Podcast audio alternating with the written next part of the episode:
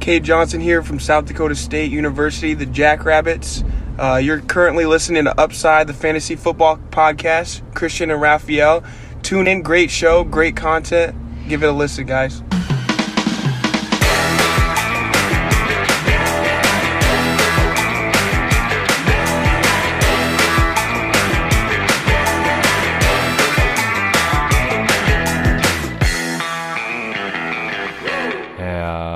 Herzlich willkommen, meine lieben Footballfreunde, bei Upside, dem Fantasy Football Podcast. Mein Name ist Christian und an meiner Seite ist wie jede Woche Raphael. Raphael, wie geht's dir? Oh, mir geht's hervorragend.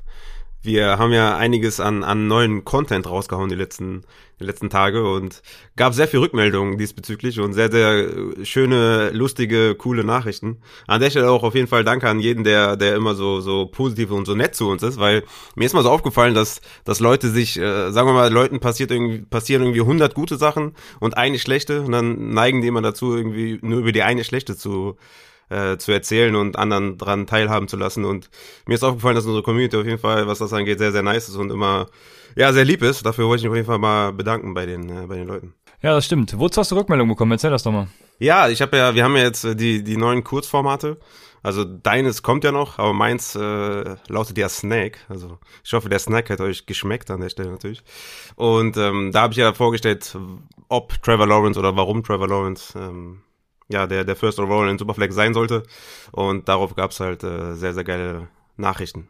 Sehr schön. Ich habe noch äh, eine Folge mit Julian aufgenommen vor dem Draft. Die ist auch raus. Die ist, glaube ich, knapp unter einer halben Stunde, auch ein kürzeres Format, wo es um die Rookie Class 2022 geht. Also, wenn ihr Trade-Angebote für nächstes Jahr schon kriegt, dann ja, hört euch die Folge an. Ähm, ist ein bisschen Name-Dropping, mehr auch, ja, größtenteils nicht. Äh, eine große Folge dazu wird auf jeden Fall noch kommen was auch Devi-Formate angeht und so, dazu ist dieses, äh, ich nenn, bezeichne es immer als Sommerloch, äh, was jetzt kommt, bis bis es dann so in die, in die richtig krasse Draft-Prep geht. Aber ähm, das ist dafür immer gut für solche Folgen, ein bisschen alles zu durchleuchten äh, von A bis Z. Sind auch wieder spannende Gäste dabei, also ähm, wird nicht langweilig mit uns, mit Upside.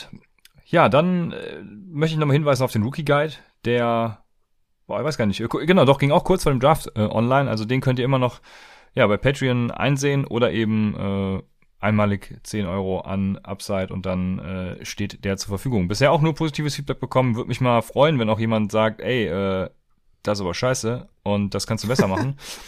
aber, aber ja, scheinbar ist das einfach nicht der Fall. Äh, so gehe ich einfach mal davon aus. Deshalb sehr schön. Ja, Rankings sind auch aktualisiert. Ähm, immer noch über Shiny zu haben. Äh, da gibt's bei Patreon den Login-Code. Mhm. Und dementsprechend würde ich sagen, wir legen auch direkt los. Ja, ich habe ich hab noch, ich hab noch zwei Notifications bekommen von zwei neuen Membern. Einmal von Lukas, der ist neu dabei mit 5 Dollar und einmal von Marco, der hat ein Jahresabo im 5 Dollar Tier abgeschlossen und grüßt die Stuttgart Wangen Brothers Dynasty. Ja, keine Ahnung, ob es ist wahrscheinlich ein Stadtteil von Stuttgart oder so, aber die Stuttgart Wangen Brothers Dynasty, ja, appreciate. Ja, die Stuttgart Wangen Brothers Dynasty, nochmal erwähnt, äh, Schöne Grüße, viel Spaß bei der Folge, denn wir ja, werden uns mit Dynasty natürlich beschäftigen, weil wir heute darauf eingehen, wie steht es eigentlich um die Veterans äh, nach dem Draft? Also was ja, hatten die Rookies, die gepickt wurden, jetzt für einen Einfluss auf die Veterans? Wir haben auch noch ein paar UDFS dabei, also Undrafted Free Agents, ähm, auf die man hier und da mal ein Auge werfen könnte, neben Kate Johnson natürlich. Und würde sagen, das äh, füllt dann auch ganz gut die Folge. Also von daher ja, fangen wir an mit den News. Da gibt's nämlich auch zwei Stück an der Zahl. Die erste ist, dass Karrion Johnson bei den Philadelphia Eagles unterschrieben hat, nachdem er von den Lions äh, gedroppt wurde. Äh, Raphael, was ist da los? ja, ja, direkt im Mailbag-Sektor in unserem Discord-Channel, wo ihr auch gerne joinen könnt, da, da wurde, ich weiß, ich glaube, drei Nachrichten. Was machen wir, wem tut das weh, Miles Sanders oder Kenneth Gabriel, was machen wir damit? Und ich habe die ganze Aufregung, Aufregung nicht verstanden, weil auch auf Twitter kam voll die News und jeder hat getwittert, ja, Karrion Johnson, dies, das, und ich habe es nicht verstanden, weil es einfach nur Depth, ne? Einfach Depth, weil äh, was ist, also Carrion Johnson, da, da ist nichts mehr, ne? Also Miles Sanders, Clara Liedbeck, äh, Gainwell irgendwie auf, auf Third Down und, und das war's. Das ist einfach nur ein Depth, weil die nichts anderes haben ähm, dahinter. Ja, also der Carrion Johnson, der letztes Jahr nicht an DeAndre Swift und Adrian Peterson vorbeikam, der wird jetzt auch nicht Ken, Kenny Gainwell als Starter verdrängen, ne? So ist es einfach. Das ist ein Hot Take, ja. Dann haben wir die zweite News, die gerade frisch reinkam. Tim Tebow hat einen, ich glaube, Einjahresvertrag äh, unterschrieben mhm. bei den Jacksonville Jaguars, aber nicht als Quarterback, sondern als Tight End. Mhm, ja. Ja, das ist ja, das ist ja auch das, was ich in der Folge anspreche, da in dem, äh, in dem, in dem kurzen Video auf YouTube. Dass, also diese, diese Franchise macht mir halt ein bisschen Sorgen, ne? Ähm, dass, dass die irgendwie Travis Etienne äh, so früh gedraftet haben. Ja, dann hätten sie, äh, waren sie sehr hoch, was, was Kadarius Tony angeht. Und jetzt, ich verstehe das, Tim Tebow irgendwie translated oder, äh, also als Tight End jetzt irgendwie, also was soll das? Was, was bringt das? Ich verstehe das nicht. Also die machen mir ja, ein bisschen Sorgen da. Das, das, die, die Franchise, die Organisation, die Organisation macht mir auf jeden Fall Sorgen, was so Trevor Lawrence angeht, wenn ich ehrlich bin. Ja, ist auf jeden Fall der neue Logan Thomas. Dann läuft die Sache. Ich ja, glaube, es ist nur reine Publicity. Die Jaguars sind cool und alle freuen sich, dass Tim Tebow auf Thailand spielt. Keine Ahnung. Ich, äh, keine Ahnung. Hab da nichts zu, zu sagen. Dann, womit wollen wir starten? Wollen wir mit den äh, Veterans starten oder ein paar UDFAs, die wir nennen? Ich würde mit den Veterans starten. Alles klar, dann machen wir äh, zuerst die Draft-Gewinner. Wir gehen positionsgetreu vor. Ich habe sie jetzt zwar nicht sortiert, aber ich hoffe, ich kriege das ganz gut hin. Ähm, ja, mit den Draft-Gewinnern einfach. Die, die von dem Draft am meisten profitieren. Und dementsprechend würden wir mit den Quarterbacks starten. Und an erster Stelle für mich steht da natürlich Ryan, doch Ryan heißt damit vorne, Ryan Fitzpatrick, weil also das Receiving Core der Washington Footballer ist natürlich äh, jetzt ultra geil mit Dimey Brown verstärkt worden noch. Ähm, ja, undrafted Free Agents kommen wir nachher noch zu. Thailand äh, geholt äh, noch, der ja, gar nicht so schlecht ist, wie ich finde. Aber auf jeden Fall das Receiving Core mit Dimey Brown, Curtis Samuel, Terry McLaurin, ähm, Logan Thomas ja dann auch im Endeffekt und dann eben äh, Antonio Gibson und JD McKissick, was auch immer der sehen wird. Aber das finde ich schon geil. Ich glaube, Ryan Fitzpatrick wird davon profitieren. Dimey Brown ja eine Deep Threat und äh, YOLO Fitzpatrick, also Four Verticals all day long und ab geht's. Äh, ich habe richtig Bock drauf. Ryan Fitzpatrick ist äh, ein großartiger Gewinner des Drafts. Wie siehst du denn äh, Fitzpatrick in Dynasty vor allem auch? Glaubst du, der ist über ein, äh, 2021 noch Starting Quarterback bei den äh, Washington Footballern oder macht er jetzt noch ein Jahr und dann draften die nächstes Jahr irgendwie einen in, in der ersten Runde oder gucken, wie sich das. Also was, was denkst du, wo siehst du den in Dynasty? Also in Dynasty habe ich ihn tatsächlich sehr tief für seine Verhältnisse, weil ich annehme, dass er eben nicht mehr so viele Jahre spielt. Ich weiß nicht, ob er über dieses Jahr hinaus noch spielen wird. Das halte ich gar nicht mal so für abwegig, weil sie mit diesem Kader, mit ihm jetzt auch also zumindest mal kein Top Ten Pick irgendwie an Land ziehen werden. Und dann wird's halt schon schwierig irgendwie hochzutraden nächstes Jahr. Aber ich kann mir nicht vorstellen, dass er noch viele Jahre spielt. Und auch wenn das, äh, wenn das verdient hätte, wenn ich ihm gönnen würde, aber ich habe ihn da in Dynasty tatsächlich für Win Now tatsächlich äh, habe ich Bock, aber alles andere ist mir dann ein bisschen zu heikel. Ich würde ihn auf jeden Fall dann, dann traden an Win Now Team und mir was ordentliches dafür holen, weil für Win Now Teams hat er halt meines Erachtens ordentliche Bedeutung. Ja, auf jeden Fall. Also ich würde auch sagen, in Dynasty habe ich ihn auch äh, sehr, sehr tief, klar, weil halt ähm, irgendwie fast 39 ist. Ich glaube nicht, dass er über 21 hinaus noch irgendwo Starter sein wird. Aber ja, klar, in Superflex, wenn man da im, im Win Now ist. Äh, zu Win Now will ich auch auf jeden Fall nochmal ein Kurzvideo machen, weil mir aufgefallen ist, dass viele Roster sich im Win Now sehen, es aber gar nicht sind. Und da will ich mal ein bisschen erläutern, irgendwie, was Win Now bedeutet. Ähm, aber ja, Ryan Fitzpatrick auf jeden Fall für Redraft wird auf jeden Fall ein sexy Pick. Ich hoffe, der geht erst sehr spät, dass da kein Hype entsteht, dass ich den da irgendwie spät noch äh, wegluchsen kann. Ja, ist gar nicht so abwegig. Also ähm, Redraft Rankings habe ich jetzt noch nicht, aber ja, also da wird er ja auch nicht in den Top 10 oder so sein, ne? Äh, wenn ich jetzt mal so ganz aus dem wenn ich das mal so mir so vor Augen führe, glaube ich nicht, aber von daher denke ich, kann man ja auch in der Regel nicht so früh, ne? Deswegen man sucht sich ja eigentlich immer so zwischen 10 und, und 17 irgendwie ein Quarterback, den man dann irgendwie in der, in der zwölften Runde bekommt oder vielleicht Richtig. in der letzten Runde oder so. Genau, und deshalb glaube ich, dass er eben spät noch zu haben sein wird. Von daher alles cool. Siehst du äh, eigentlich aus, ich, ich habe mir nur einen Fitzpatrick aufgeschrieben. Ich habe anderen Quarterback kam jetzt gar nicht so in den Sinn. Doch, ich hätte vielleicht noch einen, aber äh, siehst du da noch Quarterbacks als Gewinner des Drafts? Ich finde, dass Jalen Hurts ein Gewinner ist, weil sie erstens keinen Quarterback gepickt haben. Ja, das stimmt, ja. Und Devonta Smith geholt haben. Und ja. ich glaube, die Kombination ist, glaube ich, ganz sexy für Jalen Hurts. Ich tue mich immer noch sehr schwer, den zu ranken. Wenn man sich mal die Industrie anguckt, dann geht das irgendwie von Quarterback 8 bis Quarterback äh, 15 gibt's da alles irgendwie. Ich, ich tue mich da ein bisschen schwer. Äh, ich habe ihn auf Quarterback 17 momentan. Er ist natürlich äh, ne, knapp 23 Jahre alt, äh, ist, ein, ist, ist natürlich ein hervorragender Athlet, bringt natürlich am Boden enorm gute Zahlen, aber für mich ist er ist er nicht locked, dass der irgendwie 2022 immer noch Starter ist. Ne? Also die haben natürlich auch Jamie Newman geholt, ne? natürlich ein Georgia Bulldog, natürlich äh, höchste Gefahr für Jalen Hurts. Ähm, aber ja, Jalen Hurts, also ist für mich kein sicherer Starter für 22, deswegen habe ich den noch relativ tief, ähm, im Gegensatz zu anderen Experten.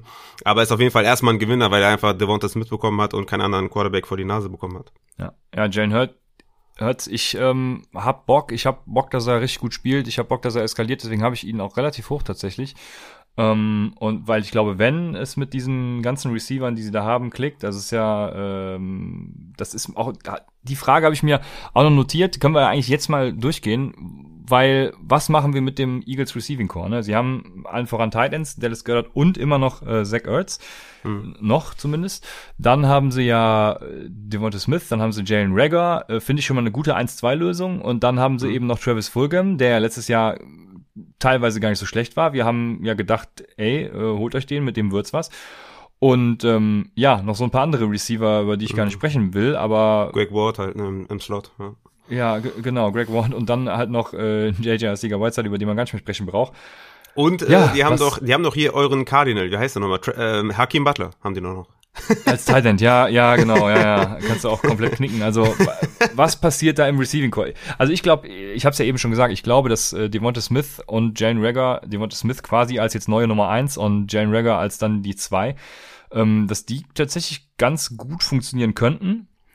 Hm. Und ja, dann Gainwell eben im Passing Game aus dem Backfield, keine Ahnung, vielleicht stellen sie auch hier und da im, im Slot auf. Um, äh, ja, und dann Jalen Hurts im Run Game wie im Passing Game, also ich hm. finde das schon ganz interessant. Es kann natürlich auch komplett in die Hose gehen und, und komplett reinkoten. Was sagst du? Ja, also was das Receiving Core angeht, ist glaube ich relativ flexibel, ist glaube ich gar nicht mal so schlecht. Also Devonta Smith muss natürlich erstmal hitten, ne, ist, ein Rookie, aber ich gehe mal davon aus, dass er schon seine Targets sehen wird und dass er auch damit Produkt, äh, produktiv sein kann für Jalen Rager finde ich es eigentlich auch ganz gut, dass er Devonta Smith neben sich hat, dass das auch ein paar freie Räume für ihn ergibt. Die haben natürlich noch die, die Tight End Sets mit, mit Ertz und, und Goddard. Also ich finde es, glaube ich, so vom Receiving Core finde ich es okay für, für Jalen Hurts. Ich frage mich halt nur, ob Jalen Hurts es halt drauf hat, dass er wirklich ja, über die ganze klar. Saison ähm, ja auch sich weiterentwickeln kann und wirklich dann auch Starter sein kann fürs nächste. Deswegen habe ich ihn relativ tief, relativ tief. Aber klar, für Redraft ist er für mich ein Top 10 äh, Quarterback und habe da auch richtig Bock drauf und hoffe natürlich, dass er da, ähm, ja, dass er da auf jeden Fall eine Entwicklung zeigen kann, dass man ihm weiter vertrauen kann da äh, bei den Philadelphia Eagles. Ähm, andere Quarterbacks, die ich noch habe, ich habe ja noch so ein paar andere. Ich habe noch Lamar Jackson. Also ich glaube, für ihn hätte der Draft nicht besser laufen können. Die haben ja, also die haben Tyron Wallace äh, geholt, ähm, was der ja auch nicht zu unterschätzen ist, ne? der einfach auch ein sehr, sehr guter Receiver ist mit sicheren Händen. Ähm, dann haben sie Rushout Bateman geholt, der, der natürlich auch ein sehr, sehr guter Wide Receiver ist. Also ich glaube, für, für Lamar Jackson haben sie einiges getan, um da im Passing Game auf jeden Fall ja produktiver zu sein als die letzten Jahre. Und Lamar Jackson hat, was das angeht, dann auch keine Ausreden mehr. Ne? Also muss sich natürlich auch ein bisschen steigern. Ähm, und für mich ist es ein klarer Gewinner vom Draft, weil mehr hätten die Ravens für ihn nicht tun können. Ja, stimmt. Auf jeden Fall äh, guter Ansatz. Tyron Wallace habe ich gestern, vorgestern war noch immer, es war noch im Rookie Draft gezogen. Bin hm. da sehr gespannt, wie immer natürlich. Und ähm, die haben doch sogar noch was für die O-Line getan, wenn ich mich gerade nicht irre. Aber auf jeden Fall, ähm, alleine das Receiving Core, ja, damit äh, Lamar Jackson schon ein paar Anspielstationen mehr hat und ähm, nicht immer nur auf Mark Andrews äh, vertrauen muss und eben Marquise Brown, der bisher auch noch nicht so gehittet hat, wie man es von ihm erwartet hat. Also ja, ist auf jeden Fall äh, ja eine gute Verstärkung. Ich hätte noch äh, natürlich Matt Ryan äh, als als Gewinner, weil da wurde natürlich auch mit Kyle Pitts dann, dann ordentlich was für getan, dass das Receiving Core, Core steht. Mit, wenn jetzt nicht noch, natürlich Julio Jones ist ja auch im Gespräch. Äh, bin gespannt, was da ab dem 1.6. passiert, weil vorher wird er nicht getradet, aber ab dem 1.6. könnte da natürlich durchaus was passieren. Aber wenn sie ihn traden, macht halt dieser Kyle Pitts Pick in meinen Augen irgendwie dann weniger Sinn auch wieder. Also keine Ahnung, ich, ich, ich weiß nicht, was da passiert, aber wenn Julio Jones dann bleibt tatsächlich, dann finde ich das, was sie da machen, sehr spannend und glaube, Matt Ryan wird davon ganz gut profitieren. Auch mit dem, ja. mit dem OC natürlich, äh, jetzt nicht nur wegen des Drafts, aber der Draft hat da natürlich zu beigetragen. Ja, ja auf jeden Fall. Und einen muss man, glaube ich, auch noch nennen. Weil, weil die einfach die Chance hatten, Justin Fields zu nehmen und ihn nicht genommen haben, was man ja eigentlich schon erwarten konnte, als sie den Trade für Sam Darnold gemacht haben. Ja, für mich ja. ist Darnold trotzdem irgendwie ein Gewinner. Ne? Also also, das ist schon, ist schon, ist schon crazy, ne? Also die haben ja auch, ähm, also die haben auch Terrace Marshall gedraftet, die Panthers, also haben ihm da auch noch was an, an die Seite gegeben, dem Sam Darnold. Also ja, ist spannend, ne? Der muss sich natürlich beweisen, aber einfach der Fakt, dass sie da an einem Justin Fields einfach, also dass sie ihn einfach nicht genommen haben und für Sam Darnold halt getradet haben davor, das äh, zeigt mir schon, dass sie da schon ein bisschen invested sind, ne? Und dass Sam Darnold ist, ist da glaube ich schon einer der Gewinner, hätte auch ganz anders laufen können für ihn. Ja, komm, wenn wir jetzt hier schon die Code Quarterbacks nennen, dann ist Andrew Locke natürlich auch ein, äh, nicht, nicht Andrew, ähm, Drew, Drew Locke natürlich Drew auch ein Drew Locke oder Bridgewater, Gewinner. wer von den beiden ist ein Gewinner? Ja, Drew Locke, wer also startet? wenn sie jetzt, wer startet? ja, wenn sie jetzt Bridgewater starten lassen, dann, dann ist es ja, dann ist es ja, dann ist es ja komplett dumm, dass sie äh, Justin Fields haben äh, droppen lassen. Also was macht das denn für einen Sinn? Entweder will ich doch jetzt gucken, ob Drew Locke irgendwas drauf hat, was er natürlich, also meines Erachtens nicht hat, aber das will ich doch dann sehen. Also für Teddy Bridgewater lasse ich keinen Justin Fields droppen, mal ganz im Ernst. Teddy Bridgewater ist halt so ein solider, so ein solider Bridge Quarterback eben. Und ähm, ist halt solide, aber mit dem gewinnst du halt auch kein Championship. Und äh, also, nee, Drew Lock muss da starten. Ansonsten, keine Ahnung, verstehe ich es wirklich nicht. Und ja. deswegen ist er halt der Gewinner, ne? Äh, ja. Absolut. Ich habe den auch aufgeschrieben. Ich habe mich nicht getraut, das zu sagen. Aber ja, Drew Lock ist ein Gewinner. Ja, da sind wir schon bei den echt äh, schlimmen Optionen angekommen, deswegen lass, lass uns weitermachen weiter. mit, den, ja, mit den Running Backs, würde ich sagen, weil da gibt's äh, meines Erachtens richtig viele tatsächlich. Ich fange natürlich mal an mit meinem, meinem Lieblingswinner dieser, dieses Drafts und das ist Miles Gaskin.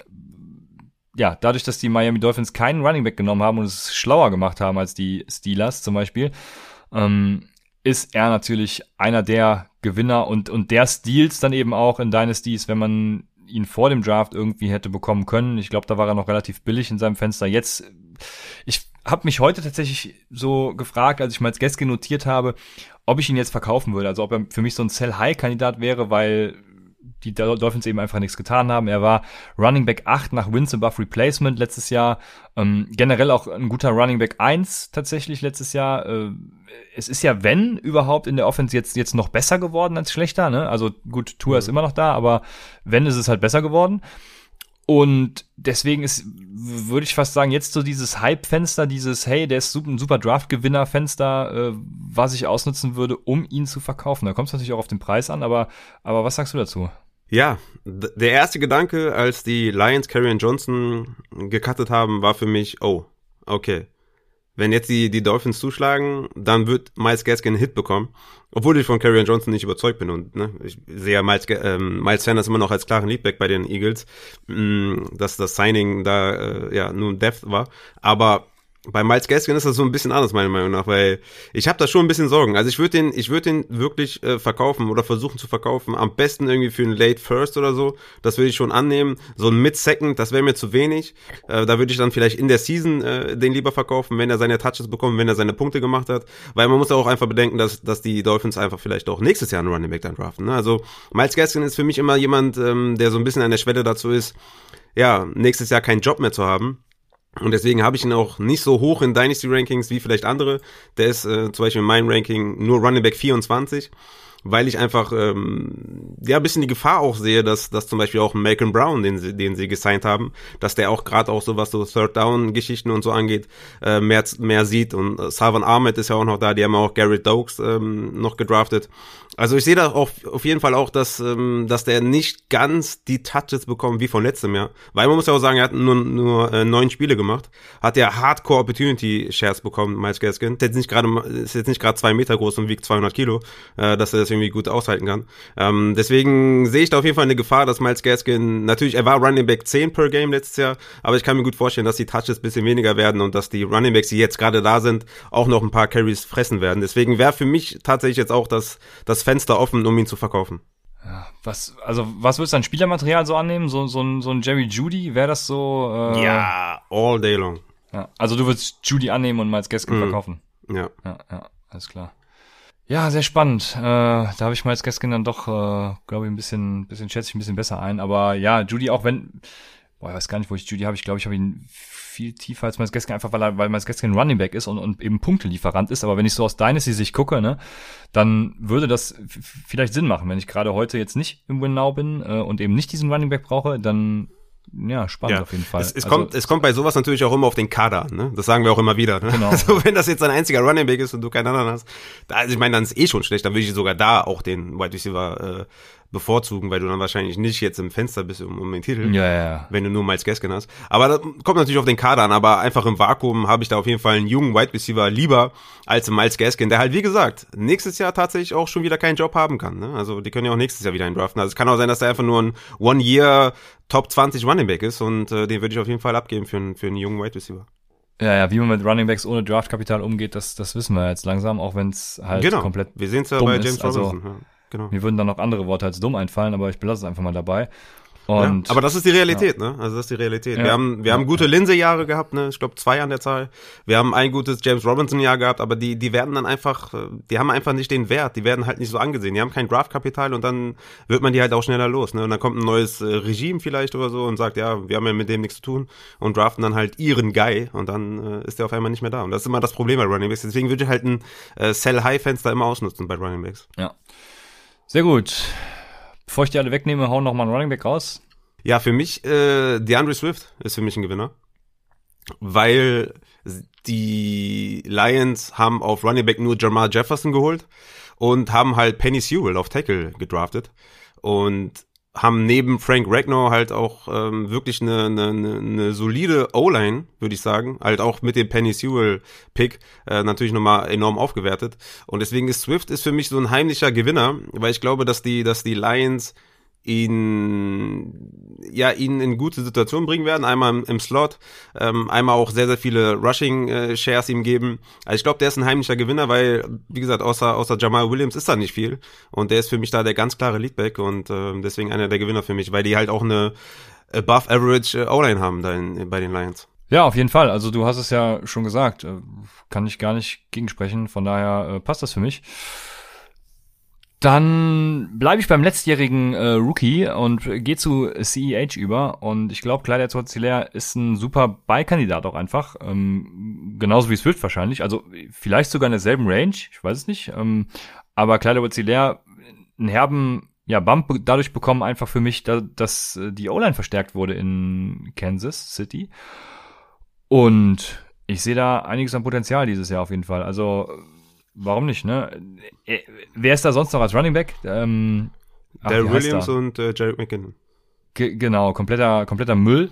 Also CH wird da auf jeden Fall der, der Leadback sein in äh, einer supergeilen Offense, wird hoffentlich mehr Goal-Line-Touches sehen und auch verwandeln ja. dann. Und ich, ich glaube, äh, ja, sorry. Ja, ja. Nee, sorry, nee, also das O-Line-Upgrade, ich, ich rede schon wieder viel zu viel, das O-Line-Upgrade ist einfach der, der heiße Punkt für mich. Mhm, ja, ist klar, auf jeden Fall. Ähm, das Ding ist halt nur, er war letztes Jahr auch schon Leadback, weißt du? Und hat, äh, war Running Back 25 per Game. Ähm, es war einfach so, dass, dass die, die Running Backs einfach nicht so viel eingesetzt haben und an der Goal-Line, nachdem er halt so hart gescheitert ist, halt auch andere Running Backs bevorzugt haben. Ähm, deswegen sehe ich da schon, ja, er ist schon ein Gewinner, aber er ist für mich kein Top 10 oder kein Running Back 1 oder sowas in Dynasty, weil die Chiefs einfach äh, die Running Backs nicht so einsetzen, zu Recht, weil sie natürlich Patrick Mahomes haben.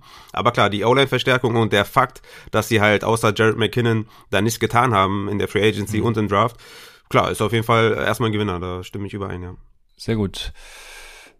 Ja, ich, ich habe noch einen und zwar ähm, ist das von Our Chargers Austin Eckler.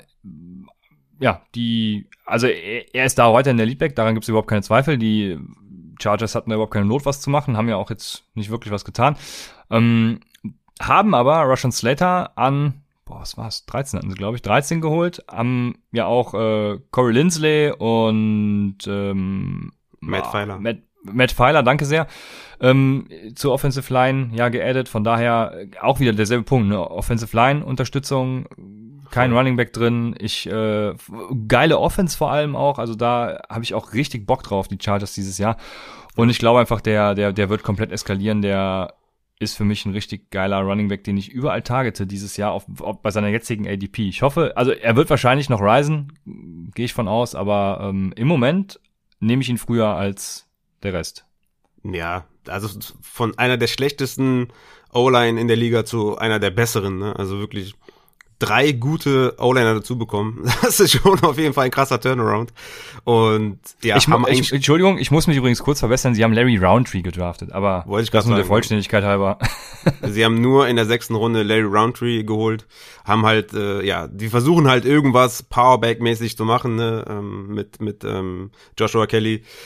Wie gesagt, Larry Roundtree, Joshua Kelly, Justin Jackson werden da irgendwie ihre ein, zwei Carries pro Spiel bekommen, untereinander sich das auf, aufteilen und Eckler halt der klare Leadback. Und ja, mit dieser O-Line-Verstärkung, ja, einfach auch ein geiles Team, muss man sagen, ne, auch wirklich eine gute Offense klarer Gewinner, definitiv hätte, also auch da, ne? ähm, Das ist ja im, nicht immer so gesagt, dass es von, von, dem, von dem Vorjahr zum anderen Jahr äh, translated, dass man einfach der Leadback bleibt. Äh, ist immer die Gefahr, dass im, dass im Draft halt irgendwas passiert und Austin Eckler ist der ganz klare Leadback und ähm, der ist für mich, ich habe ihn auf Running Back 13 in Dynasty, ne? weil ich ihn einfach, äh, weil er sowieso schon explosiv ist, weil er richtig gut im, im Receiving Game ist, was immer sehr wichtig ist und einfach diese Online-Verbesserung ist brachial und erst in der sechsten Runde Late Roundtree geholt, klares Zeichen für mich. Ja, bei mir ist er sogar sogar in den Top 10. Also ich habe richtig Bock. Nice. Ich habe noch zwei. Ich habe einmal Joe Mixon und einmal Mike Davis. Hast du einen von denen auch? Ja, beide. ja, okay, nice. Sticht. Ja, okay, sticht, genau, perfekt. Ja, fange ich kurz mit Joe Mixon an. Ähm, ja, die haben halt äh, außer, eine, außer irgendwie in der sechsten Runde haben die Chris Evans äh, geholt, die Bengals. Und das war's, ne? Also ähm, Giovanni Bernard ist nicht mehr da, ähm, der eben sehr, sehr viele Targets äh, geklaut hat. Und Joe Mixon, also es ist jedes Jahr das gleiche, ne? Joe Mixon Hype Train, so, ja, Joe wirklich, Mixon ja. äh, Top 6 Running Back, Top 7 Running Back, jedes Jahr das gleiche, jedes Jahr enttäuscht er, weil er, weil er sich verletzt. Äh, ja, ich glaube weiterhin dran. Ich kann nix machen. Ich hole mir Joe Mixon überall, ich trade für ihn überall. Ich liebe ihn, er ist einfach auch real life ein sehr, sehr, sehr, sehr guter Running Back und gib ihm die Touches, gib ihm die Targets und der wird komplett zerstören. Wenn er Touches bekommt oder die Touches bekommt, wie ein Workhorse äh, die halt bekommt, dann wird er zerstören, weil er einfach super gut ist. Und die Bengals haben ja auch mit Jamar Chase halt auch einen geilen Pick hingelegt, also die Offense wird halt auch wieder gut sein. Ähm, deswegen Joe Mixon, ich, ich hoffe, dass äh, ich hoffe, dieses Jahr lohnt sich das, dass man den wieder verteidigen muss, äh, weil viele natürlich neu dazukommen und sagen, ja, er ist da verletzt, da verletzt, ich bin da nicht so hoch und dann kommen immer die alten Hasen und sagen, ja, Joe Mixon ist voll geil und so. Ich hoffe, diesmal, diesmal äh, wird er es zeigen. Jo, ähm, du hast alles gesagt. Also der größte Punkt ist halt Gio weg und dann eben nur die quasi zwei UDFAs äh, dabei, also sechs Runden Pick. Aber jo, äh, wir ihn auch dieses Jahr. Und dann hast du Davis gerade eben schon angesprochen. Ja klar, Davis ist für mich auch ein, ein, Gewinner des Drafts. Also er hat ja überhaupt keine Konkurrenz, außer werden wir natürlich auch gleich noch zu kommen, aber ich sage einfach mal keine Konkurrenz. Er hat zwei Jahre Vertrag, wenn mich alles täuscht. Und äh, hat ja letztes Jahr gezeigt, ne, dass er es dass er's drauf hat, dass er es kann. Also why not? Ne? Das, was mich bei Davis so ein bisschen stutzig macht, das gleiche haben wir vor zwei Jahren gesagt. Also war vor zwei, glaube ich, als er zu, von Seattle zu Chicago ging und ich zum Beispiel dachte, er wird erstmal starten und David Montgomery, ja, wird sich dann so langsam, so wie die Andrew Swift letztes Jahr halt, ähm, so langsam dann den Starter-Spot sichern, aber Mike Davis hatte ja dann überhaupt nichts mehr. Also hat er überhaupt nicht ges gespielt da in Chicago. Und äh, überhaupt, überhaupt keine Rolle gespielt. So. Ja, der hat und, schon die ersten Spiele, hat er schon ordentlich ja, ja, Carries ja. gefressen, aber ja. Und da ist so meine Befürchtung. Aber die Befürchtung ist eigentlich weg, weil sie haben halt äh, sonst nicht viel im Kader. Und ich glaube, sie geben Mike Davis einfach die Chance jetzt. Mike Davis spielt in einer hervorragenden Offense. Ich hab Mhm. Bock auf Mike Davis. In Dynasty natürlich auch wieder, wie bei Fitzpatrick. Ne? Für mich ein herber, herbes Downgrade, einfach in dem Sinne, dass er äh, schon was älter ist und wahrscheinlich dann über die zwei Jahre, wenn es überhaupt die zwei Jahre dann werden, nicht hinauskommt. Aber trotzdem, für das eine Jahr, für die zwei Jahre jetzt im Genau, geil. Ja, für mich ein ähnlicher Fall wie bei Miles Gaskin, obwohl Miles Gaskin natürlich nochmal drei, vier Jahre jünger ist. Aber auch da Riesengefahr, dass halt nächstes Jahr ganz anders aussieht. Ja. Und natürlich, wir haben noch, also ich will jetzt nicht sagen, dass Livio und Bell und Todd Gurley noch irgendwie viel im Tank haben, aber wir haben noch zwei, die vielleicht gesigned werden können. Also Gurley, zu, Gurley wieder zurück zu den Falcons macht keinen Sinn. Aber Bell ist halt auch noch auf dem Markt. Ähm, kann halt immer noch sein, dass, dass die irgendwie noch irgendeinen Landing-Spot bekommen, wo die dann irgendwie den Leadback äh, ein bisschen streitig machen können. Aber Mike Davis, äh, ja, ich bin, ich bin wirklich super krass gespannt, äh, wie der da in, in der Offense äh, vonstatten läuft, wie viele Touches die dem wirklich geben, weil die haben ja, wie gesagt, wir wollen ja gleich noch über die reden mit, Java, mit äh, Javian Hawkins, äh, eher so ein Third Down Running Back mit Caleb Huntley, so ein Powerback, aber halt auch sehr, sehr spät erst geholt. Also ich glaube, Mike Davis wird da schon eine ordentliche Rolle spielen. Aber wie gesagt, in Dynasty bin ich da immer ein bisschen vorsichtiger, äh, weil er halt schon 28 ist und weil, ja, meiner Meinung nach nächstes Jahr schon wieder ganz anders aussehen kann. Für mich ist auch Mike Davis ja. auch ein, eher ein Sell als ein Buy. Ja, ja, ja. Das, äh, das würde ich auch so sehen. Ich würde ihn, äh, wenn ich nicht gerade im Genau bin halt, ne, dann würde ich ihn auf mhm. jeden Fall eben an einen, der da ist, verkaufen und würde mich freuen über das, was ich dann kriege. Ich würde auch, würde ihn aber auch nicht zu billig hergeben. Also dann sage ich mir halt, komm, dann sitzt, spielt halt ein Jahr für mich, äh, dann leck mich doch. Aber ja, das ist wahrscheinlich also, auch ein Spieler. Ähm, ist wahrscheinlich auch ein Spieler, der in Season halt, den man in Season viel viel besser verkaufen kann. Also Yo. wenn er das erste Spiel macht und seine 20 Touches hat genau. oder sagen wir sagen wir 17 Touches, ne? Und der der scoret einen Touchdown, macht seine 18 Punkte oder so dann kannst du ihn halt super geil verkaufen, weil dann verkaufst du ja. ihn halt wirklich als, als Leadback. Und so ist halt immer noch die Gefahr, dass Leute sagen, ja, mal gucken, was noch so passiert. Die Saison äh, ne, startet ja auch äh, erst in äh, drei, vier Monaten. Mal gucken, was, was bis dahin alles passiert. Deswegen würde ich ihn wahrscheinlich in Season, kriegst du wahrscheinlich mehr für den als jetzt.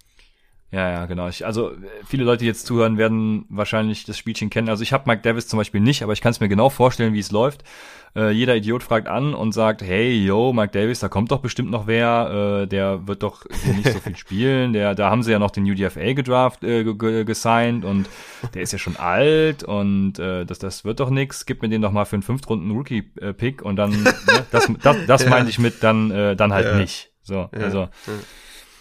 Jo, aber wir kennen das Spielchen natürlich alle und Absolut, ja. können weitermachen. Äh, ich habe, boah, ich habe noch viele Running Backs tatsächlich.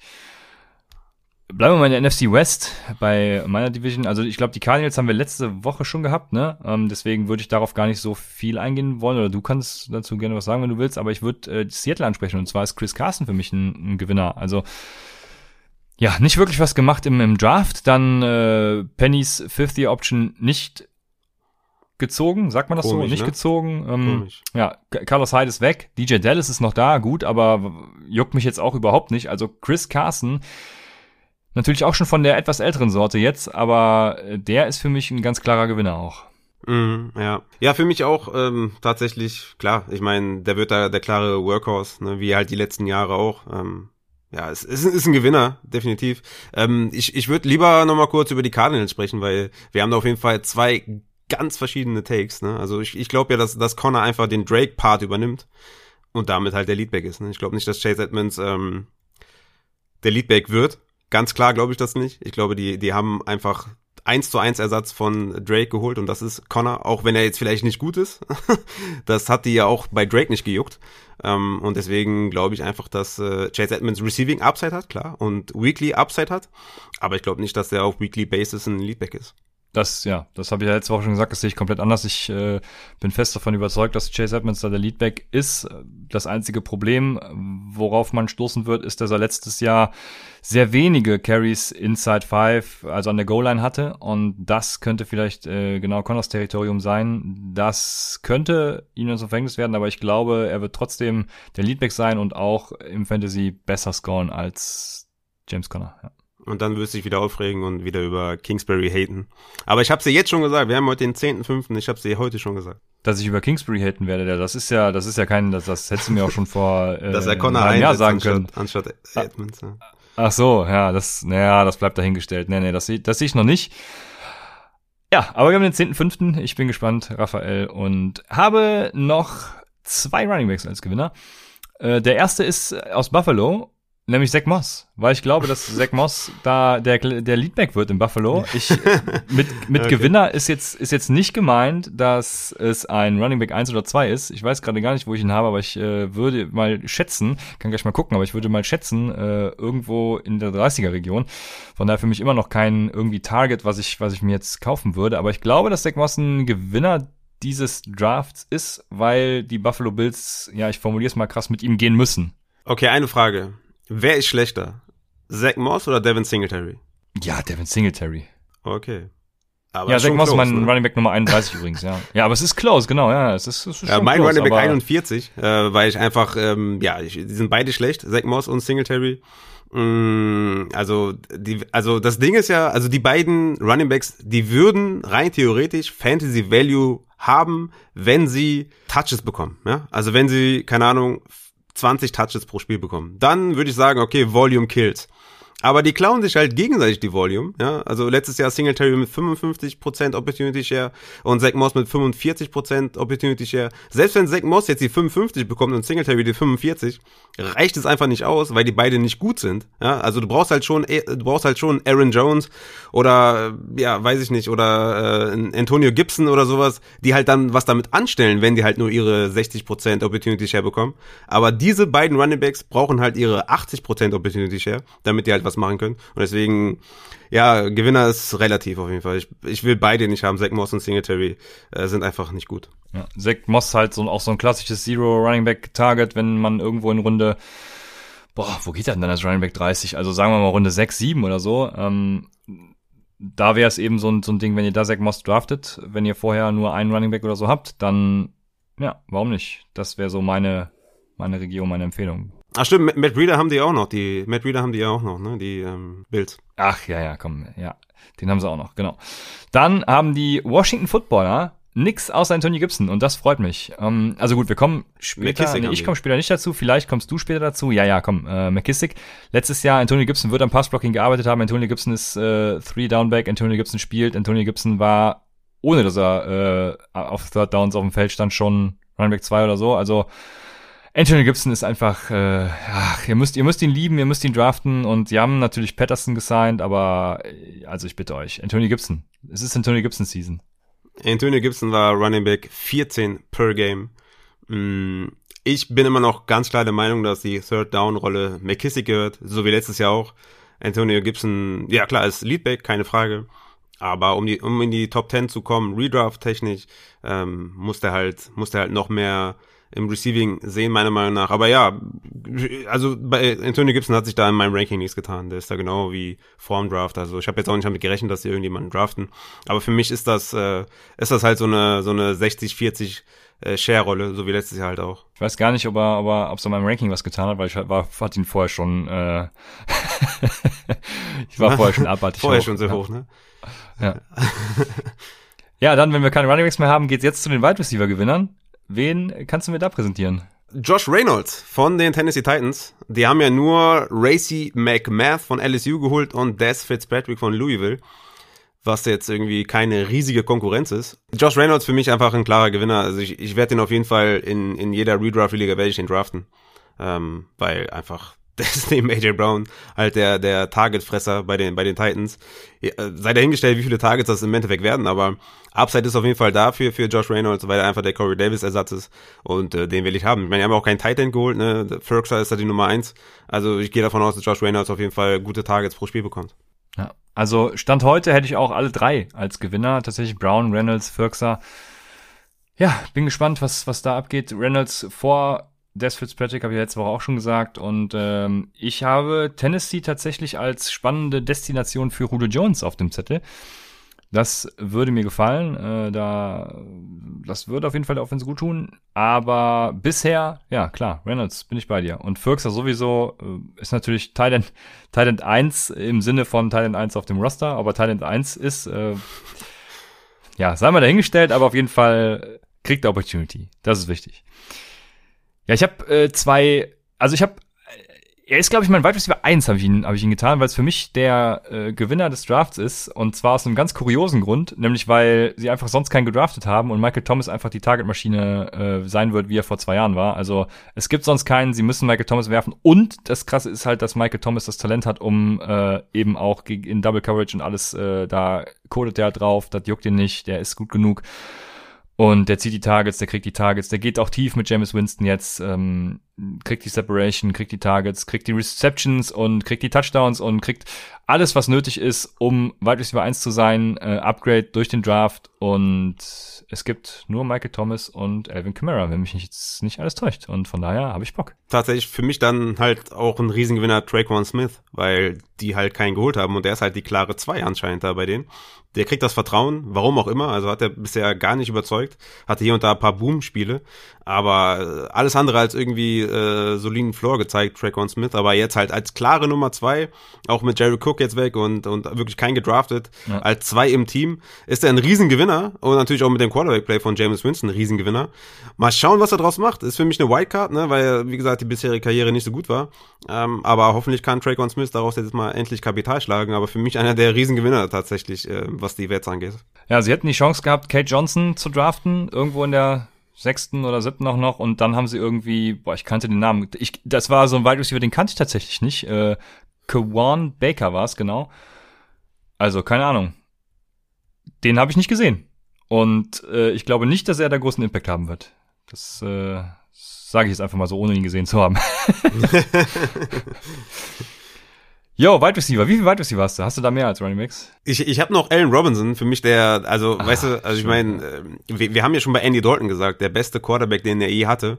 Und jetzt kriegt er einfach Justin Fields. Ähm, unfassbar. Also ich meine, die O-Line, ne, die hat hier und da Fragezeichen. Ähm, ne, klar, die haben auch Leno gecuttet, äh, was auf jeden Fall sehr fragwürdig ist. Aber Justin Fields ist akkurat, Justin Fields ist ein guter Quarterback und ich hab Bock. Also Allen Robinson, richtig krasses Upgrade auf Quarterback und ich glaube, der ist, ey, der ist richtig froh, glaube ich. Also ich glaube, der ist ausgeflippt, als sie den gedraftet haben.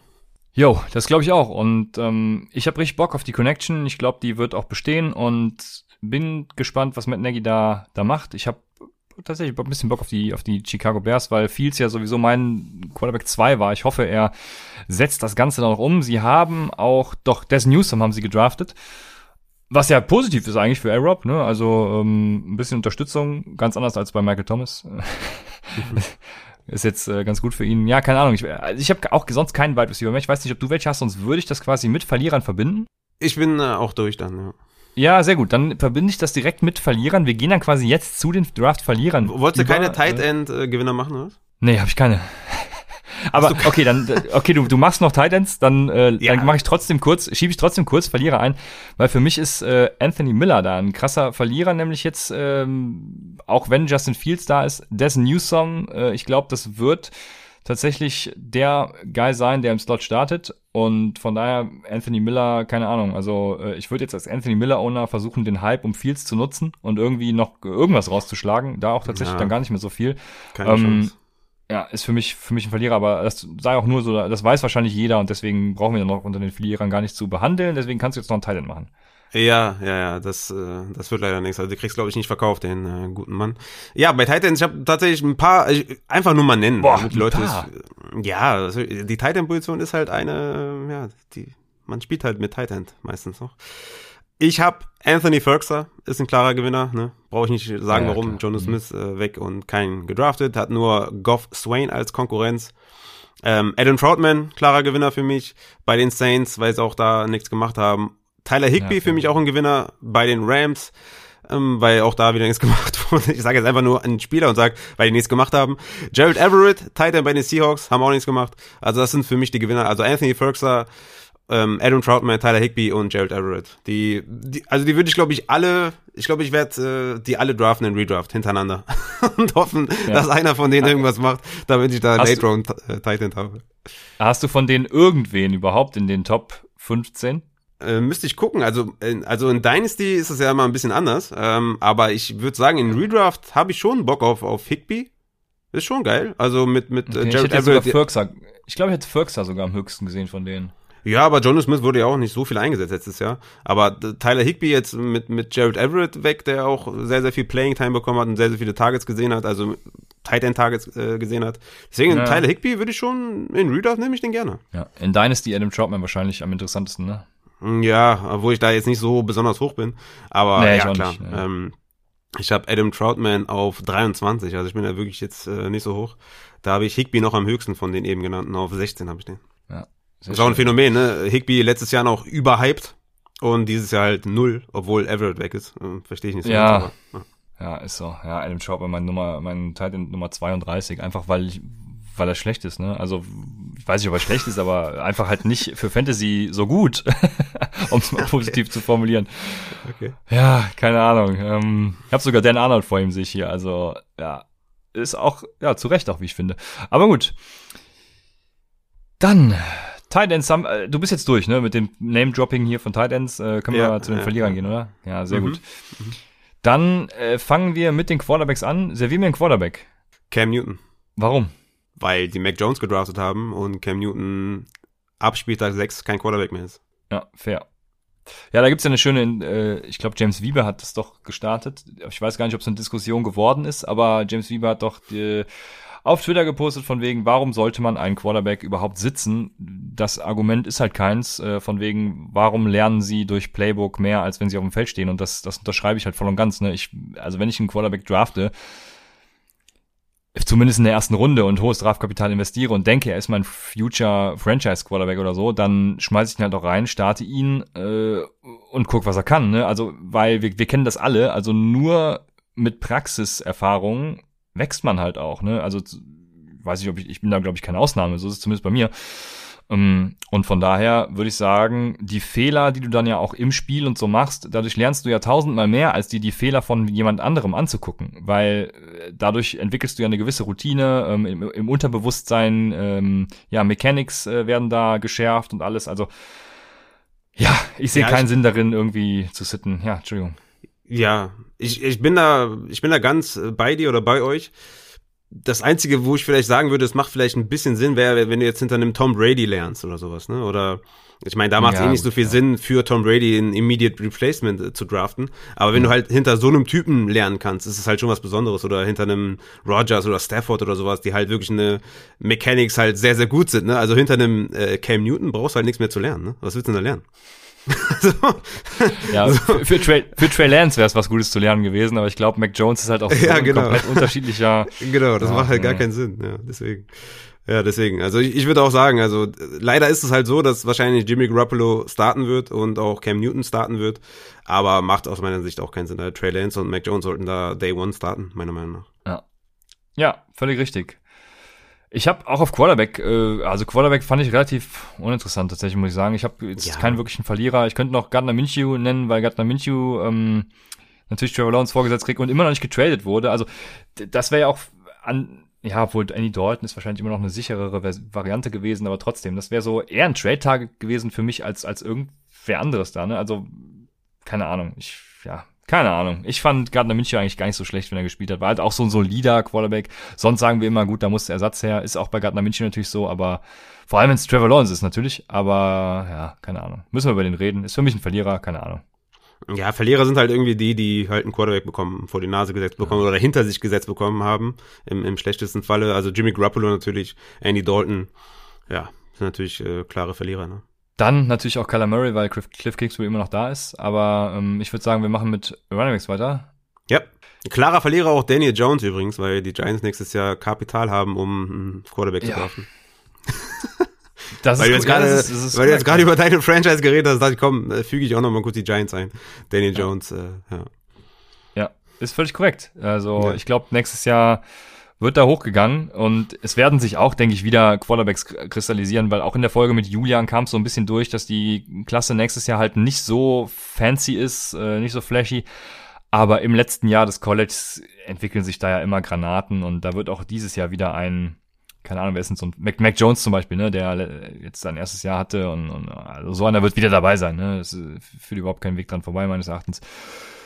Ich bin gespannt. Aber jetzt Running Backs und der erste, der meines Erachtens ein Verlierer ist und weg kann, ist äh, Raheem Mostert. Ja, weil ähm, einfach Trey Sermon gedraftet wurde und ich großer Trey Sermon Fan war mit dem richtigen Landing Spot und den richtigen Landing Spot hat er für mich bekommen und ja, habe ich ja habe ich glaube ich letzte Woche auch schon angeführt, ne? Also, ich glaube Mostert wird halt immer noch äh, spielen und äh, er wird jetzt nicht vom Fenster verschwinden oder so. Ähm, aber wurde letztes Jahr natürlich auch schon durch Jeff Wilson teilweise verdrängt und ich glaube, Trey Sermon ist da eine hervorragende Ergänzung und, und ja, Mustard-Verlierer. Ja, ist das schon, klar. Also wenn du, wenn jemand, klar, wenn ein Team irgendwie in der dritten Runde einen Running Back holt und in der sechsten Runde einen Running Back holt, also Trey Sermon, Elijah Mitchell, dann bist du schon ein Verlierer. Ich denke, er ist immer noch halt ein Leadback, er kann halt nicht fit bleiben. Trey Sermon und Mostert werden da wahrscheinlich das Duo bilden. Ja, wie gesagt, also die haben halt massig Running Back Room da, ne, mit, mit Jeff Wilson, mit Wayne Gorman, mit John Michael Hasty, Elijah Mitchell. Also das ist, also, ne, das ist halt schon ein bisschen crowded. Ja, ähm, kann man hoffen, dass die, also aus Fantasy-Sicht kann man hoffen, dass Mostert vielleicht noch gecuttet wird und dass Trey Sermon da halt der klare Leadback ist. Ansonsten sehe ich ja. da Mostert immer noch ein bisschen vor Sermon, aber natürlich seinen Job natürlich mehr denn je in Gefahr. Ja. Sehr gut, hau einen raus. Ja, für mich ist es, also ich habe ein bisschen Angst, das zu sagen, aber für mich ist es äh, Damian Harris, ist ein großer Verlierer. Ja. War schon Verlierer, als klar wurde, dass äh, James White zurückkommt zu den Patriots. Ich hatte gehofft, dass er vielleicht nicht zurückkehrt und dass Damian Harris da Richtung klarer Leadback tendieren kann. So ist das, äh, ja, so ist halt so gekommen, dass James White ist zurückgekommen, Sony Michel ist immer noch da, man hat Ramonde Stevenson äh, gedraftet, der halt auch so ein Short Yardage Guy sein kann, auch an der, an der Goal-Line vielleicht Harris Probleme machen kann. Also talent-wise ist Damien Harris da der klar beste Running Back, aber es ist halt extrem crowded und deswegen ist er leider für mich ein Verlierer, weil sich über die Offseason und dann im Draft halt ähm, ja ziemlich viel da im Running Back Room getan hat, dass Damien Harris da meiner Meinung nach leider kein klarer Leadback ist und dass sich da ja wie letztes Jahr halt auch ne mit äh, ja brauche ich glaube ich nicht, brauche ich keinem erzählen, der irgendwie äh, schon länger Fantasy spielt, dass New England Backfields halt immer sehr schwer zu predikten sind und leider Damien Harris Stock nicht nach oben gegangen nach dem Draft. Jo. Ja, Damien Harris hätte ich auch noch, auch noch gehabt, das sehe ich äh, komplett genauso wie du, äh, Ram Ramondre Stevenson, so. Ganz spannendes Prospekt. Ähm, haben ja generell viele spannende Leute da, auch ähm, ah, jetzt fehlt mir der Name von letztem Jahr, äh, der Running Back von Arizona, ich weiß gerade den Namen nicht leider, aber ihr wisst, wen ich meine. Um, des Weiteren hätte ich jetzt nicht mehr viele Running Backs. Man, man könnte vielleicht noch CMC nennen, ne? weil äh, Chuba Hubbard ging ja nach äh, Carolina. Es war jetzt natürlich nicht ganz ernst gemeint, aber ich habe keinen Running Back mehr. ja, ich habe noch, äh, ja gut, ich meine, ist halt offensichtlich James Robinson, ne? brauchen wir nicht drüber reden. Ja, Travis ja, Etienne gedraftet, Melvin Gordon brauchen wir auch, glaube ich, nicht großartig zu reden. Ja, ähm, ja, genau, das, ja, genau, das haben wir, haben wir letzte, letzte Woche schon, schon bei den Picks genau. quasi behandelt, deswegen ähm, hatte ich ihn mir gar nicht aufgeschrieben, aber ja, muss man auf jeden Fall nochmal erwähnen, deswegen danke dafür, auf jeden Fall. Jo, und dann können wir aber zu den Wide Receivers übergehen, oder? Mhm. Ja, ich habe heute nämlich noch jemanden auf Discord geschrieben, dass Sterling Shepard tot ist und das äh, der Überzeugung bin ich tatsächlich. Ich glaube, mit dem Pick von Tony ist Sterling Shepards Dynasty Value vor allem äh, am Boden ja, wenn, würde ich ihn versuchen, noch irgendwie loszuwerden, aber äh, ich glaube, selbst das wird schwierig und ich glaube, der ist ein großer Verlierer dieses Drafts. Ja, gut, klar. Also, ähm, mit dem Signing von Golladay war er schon Verlierer, weil also ich meine, ja, das, irgendwie das, ja, da, da, da muss ich widersprechen. Das hätte ich noch nicht mal so gesehen. Also wenn sie da nichts für den Wide Receiver Core getan hätten, dann hätte ich gesagt, Shepard, yo, der ist die ganzen letzten Jahre so solide unterwegs, fliegt immer unter. Also das ist so ein Cole Beasley Type, ne? Der, der nee, macht konstant nee, seine nee. Punkte.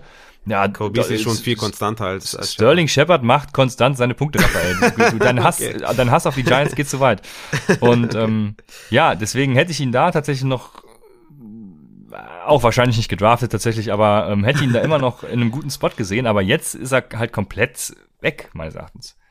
Ja, ich wollte halt, ich wollte halt noch anfügen, dass, dass mit dem Golden Day Signing halt ein klarer Alpha dazugekommen ist, dass Daniel Jones halt kein guter Quarterback ist und äh, dass sein Vertrag halt ausläuft und das aus deiner Sicht halt äh, keine gute Mischung ist und deswegen eh schon für mich ein Verlierer war. Und ja klar, mit dem Tony, also ich glaube, dass Tony äh, also in der ersten Saison nicht so viel Impact haben wird, aber klar, tut das natürlich Dynasty Value, tut das natürlich, äh, ja, tut das Shepard natürlich ordentlich weh.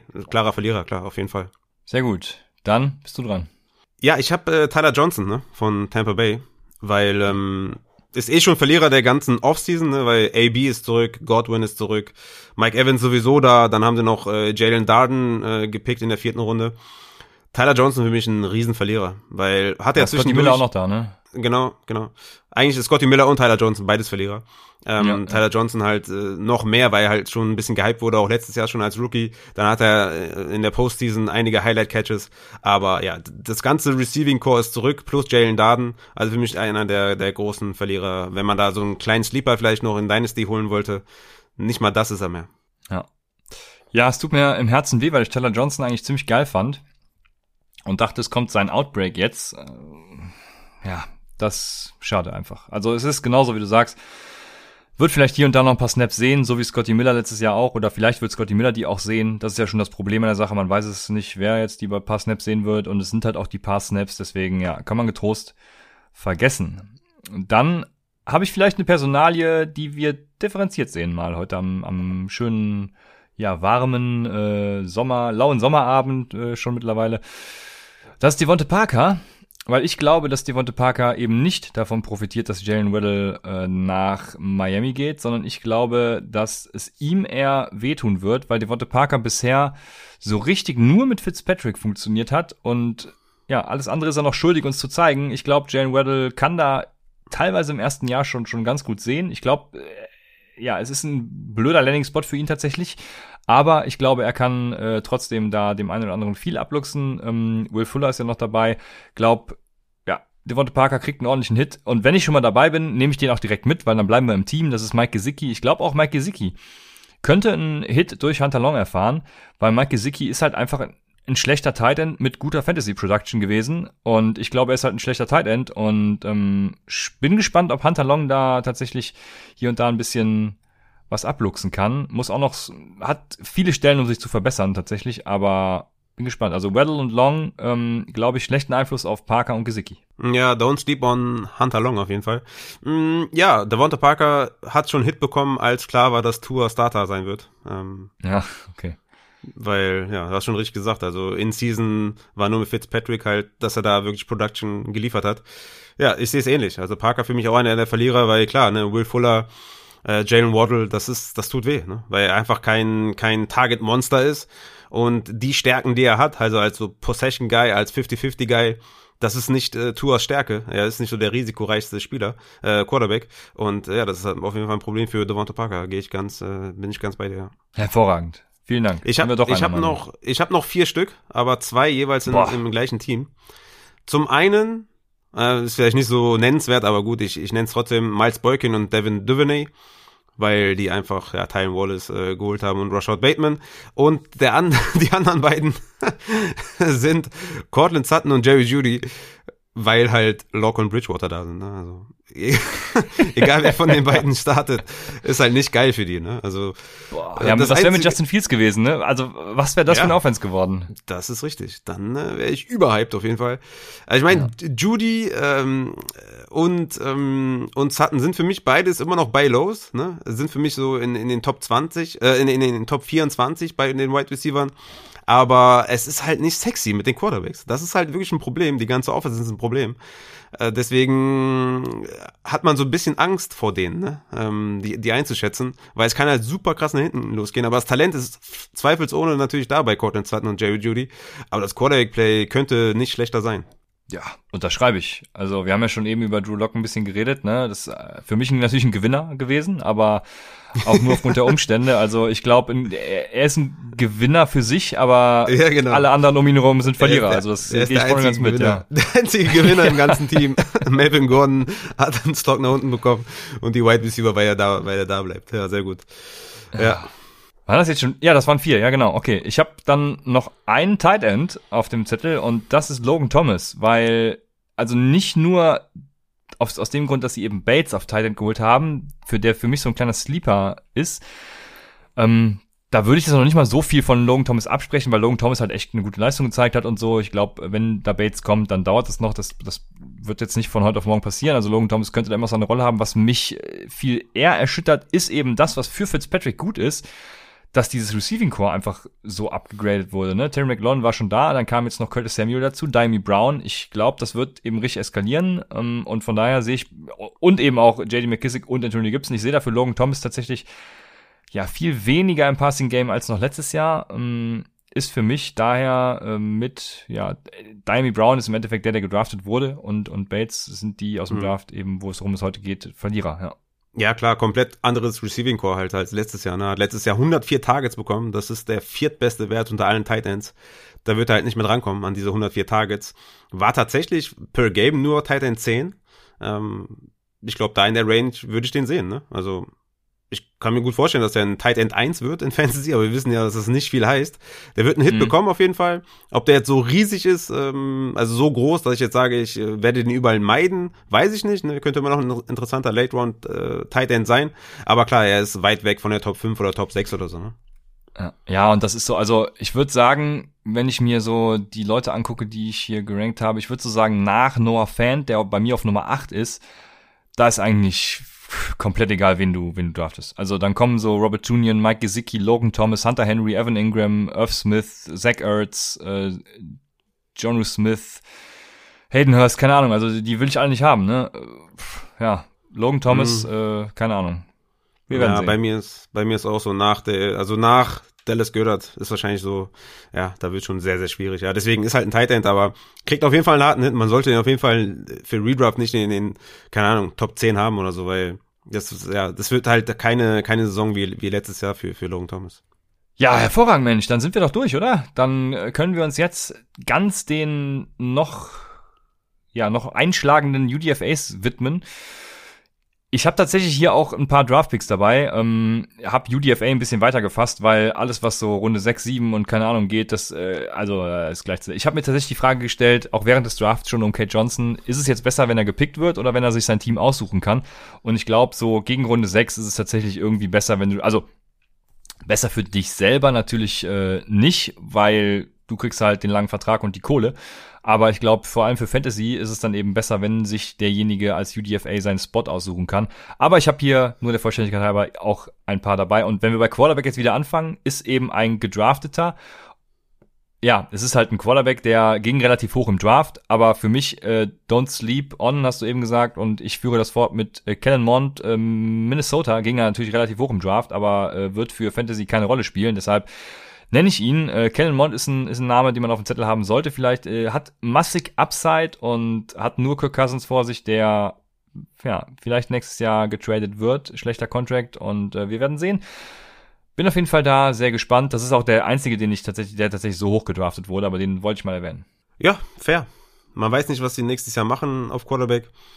Kann dann aber auch sein, dass die dann im Draft dann nächstes Jahr in der ersten Runde vielleicht noch einholen. das weiß ich ja nie. Ja, aber ja, ja ich glaube, so hoch werden sie nicht picken. Ja, Entschuldigung.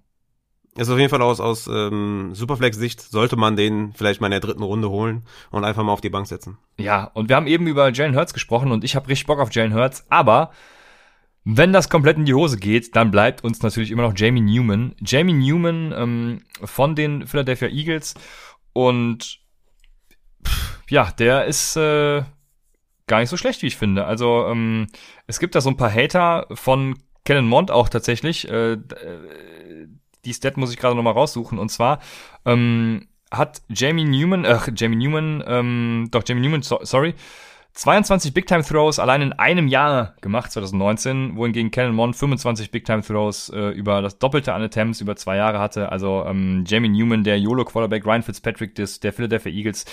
Ja, vielleicht wird's ja was, keine Ahnung. Ähm, auf jeden Fall eine spannende Personalie, die man, denke ich, vor allem in Superflex, also deinem Format, äh, vielleicht mal in späteren Runden auf dem Zettel haben sollte und vielleicht Oder ja auch im, im meines PPA-Format. Ne? Auch da. auch da tatsächlich, ja. Ja, dann, äh, ja, meines PPA kommt übrigens, also kommt noch eine super Erläuterung. War ja hier ein bisschen wild letztes Mal, aber ähm, ich gebe mir Mühe, das sehr anschaulich zu gestalten, weil eigentlich ist es gar nicht so schwierig wenn man das Grundprinzip versteht. Und das Grundprinzip ist eigentlich nur, dass man Receptions äh, ja, negativ bewertet und den Rest eben positiv. Aber kommen wir zu Running Backs. Running Backs sind allen voran. Wir haben äh, Joe Mixon als Draft-Gewinner klassifiziert, aber wenn jemand die Gio Bernard-Rolle einnehmen kann, dann ist es natürlich Chris Evans oder Puka Williams auch. Und viele werden Chris Evans empfehlen deswegen kriegt der, glaube ich, noch so einen kleinen Hype vor euren Rookie-Drafts. Aber ich finde Puka Williams tatsächlich auch gar nicht so eine schlechte Variante und mhm. weiß nicht, äh, wen von den beiden ich höher sehe, aber einen von den beiden werde ich mir auf jeden Fall ähm, ja, in späten Rookie-Draft-Runden holen und mal gucken, was so passiert nächstes Jahr. Ja. Chris Evans ist halt so. der Backup von Mixon und Puka Williams ist halt höchstens ein Third-Down-Back ne, mit 1,78 und 77 Kilo. Ich meine, äh, ne, äh, erklärt sich von alleine, warum der kein äh, Leadback ist. Deswegen, also, wenn, dann würde ich auch Chris Evans draften. Auch Puka Williams ist, glaube ich, aus Real-Life-Sicht halt ein interessanter Running Back, weil er halt ein guter, guter ähm, Passing-Down Running Back ist, aber ist jetzt für genau. Fantasy, glaube ich, nicht so relevant. Ja, in PPA-Formaten, also warum nicht? James White ist äh, immer relevant. Dann haben wir letzte Woche auch schon angesprochen, übrigens, deswegen können wir den kurz halten. Javian Hawkins zu Atlanta, sollte man trotzdem nennen falls jemand nur diese Folge auch, heute hört. Deswegen. Genau, ist auch eher so, so ein Third Down Bag ne, mit 1,75, 83 Kilo. Da ist auch eher Caleb Huntley, eher so der, der Ersatz wahrscheinlich für Mike Davis, aber ja, Javon Hawkins äh, sollte man auf jeden Fall mal erwähnt haben. Ja, Dann haben wir noch ein paar Wide Receiver. Allen voran natürlich Kate Johnson, dem muss ich nichts nicht mehr erwähnen, zu dem muss ich nichts mehr sagen. Und dann gehen wir wieder nach Philadelphia und da ist äh, Trevin Grimes, ein sehr spannendes Prospect. Ja, das könnte vielleicht einer sein, der dann eben diese Lücke füllt. Wide Receiver 3, ne? Ich, ich glaube, es ist ein sehr weiter Weg, um irgendwie an Travis Fulgham und äh, Greg Ward vorbeizukommen, aber die Upside wäre meines Erachtens definitiv, definitiv da. Dann haben wir noch, ähm, oh wei, ich habe mir vergessen, den Vornamen aufzuschreiben. Ich glaube, er ist Josh, ne? Josh Imatobene von äh, den Jacksonville Jaguars, die haben ihn verpflichtet. Und das ist ein Outside Receiver, der quasi dann nur hinter Marvin Jones spielt, ne? Also, der ist ja auch schon fast 50. Und von daher, warum nicht? Ein Late Flyer nehmen auf äh, Josh Imatobene von den Jacksonville Jaguars. Und dann als vorletzten Spieler noch Cornel Powell. Den finde ich tatsächlich sehr interessant aufgrund des Fits. Cornel Powell ist zu Kansas City gegangen, äh, Outside Receiver. Ja, also wer bleibt da noch? Ne? Da hast du sonst halt auch nicht viel Konkurrenz äh, nach Tyreek Hill. Von daher, why not irgendwie den undrafted Free Agent äh, Cornel Powell nehmen und hoffen, dass er so überzeugt, dass er halt irgendwie starten kann, starten wird. Ähm, und da eben Upside mitbringt. Ne? Und ich habe ihn jetzt schon öfter angesprochen heute, das ist äh, Titan John Bates von Washington. Das ist natürlich auch ein Sleeper, über den man nachdenken könnte in späteren Runden. Vielleicht, ja, wird er direkt das Feld sehen und Logan Thomas da so ein bisschen äh, auch Snaps klauen. Bin gespannt, ganz spannender Tight End und ja, das wären auch so die Namen gewesen, die ich mir aufgeschrieben habe, die man vielleicht auf dem Zettel haben sollte. Äh, defensiv habe ich noch ein paar, aber das, äh, ja, das machen wir dann irgendwann mal. Vielleicht wenn es um IDP geht, keine Ahnung. Wir konzentrieren uns ja heute um die, auf die Offense, von daher soll es das, denke ich, gewesen sein, oder? Mhm, ja, nicht nur heute konzentrieren wir uns auf die Offense. ja, ja, ja. Genau, ich denke, ich denke, das war's. Wir sind durch. Und äh, ja. Sehr schön. Äh, sollen wir schon einen Ausblick geben, was wir, was wir machen? Äh, wir haben nämlich noch nicht drüber gesprochen, aber ich könnte mir vorstellen, dass äh, Contract Year Player zum Beispiel sehr interessant für euch sind. Also, wie gesagt, wir haben noch nichts festgezurrt für nächste Woche. Wir sind natürlich super flexibel und haben Ahnung von allem außer Real Football, aber was Fantasy angeht, Junge, da können wir, können wir euch alles liefern, was ihr wollt. Also Absolut. ja, wenn, wenn Wünsche bestehen, ne, schreibt uns das auch gerne mal, schreibt uns gerne mal an, denn jetzt kommt das berühmt-berüchtigte, wie ich es nenne, Sommerloch, ähm, in dem wir alle Themen behandeln können, die euch interessieren und äh, worauf ihr Bock habt. Aber ich denke, Contract Year Player zum Beispiel wäre mal eine ganz interessante Sache, ähm, mhm. auf die man sich mal stürzen könnte, weil ja, da hatten wir letztes Jahr natürlich auch einige dabei, wie Elvin Kamara, der dann eben ja für seinen Vertrag noch gespielt hat. Ne? Und von daher, ich weiß tatsächlich gerade gar nicht, ob der Vertrag vorher schon klar war. Aber es war ein Contract Year Player und von daher ähm, wäre das mit Sicherheit sehr interessant. Ja, für heute soll es das gewesen sein. Ich habe schon wieder viel zu viel geredet. Deshalb bis nächste Woche bei Upside, dem Fantasy Football Podcast.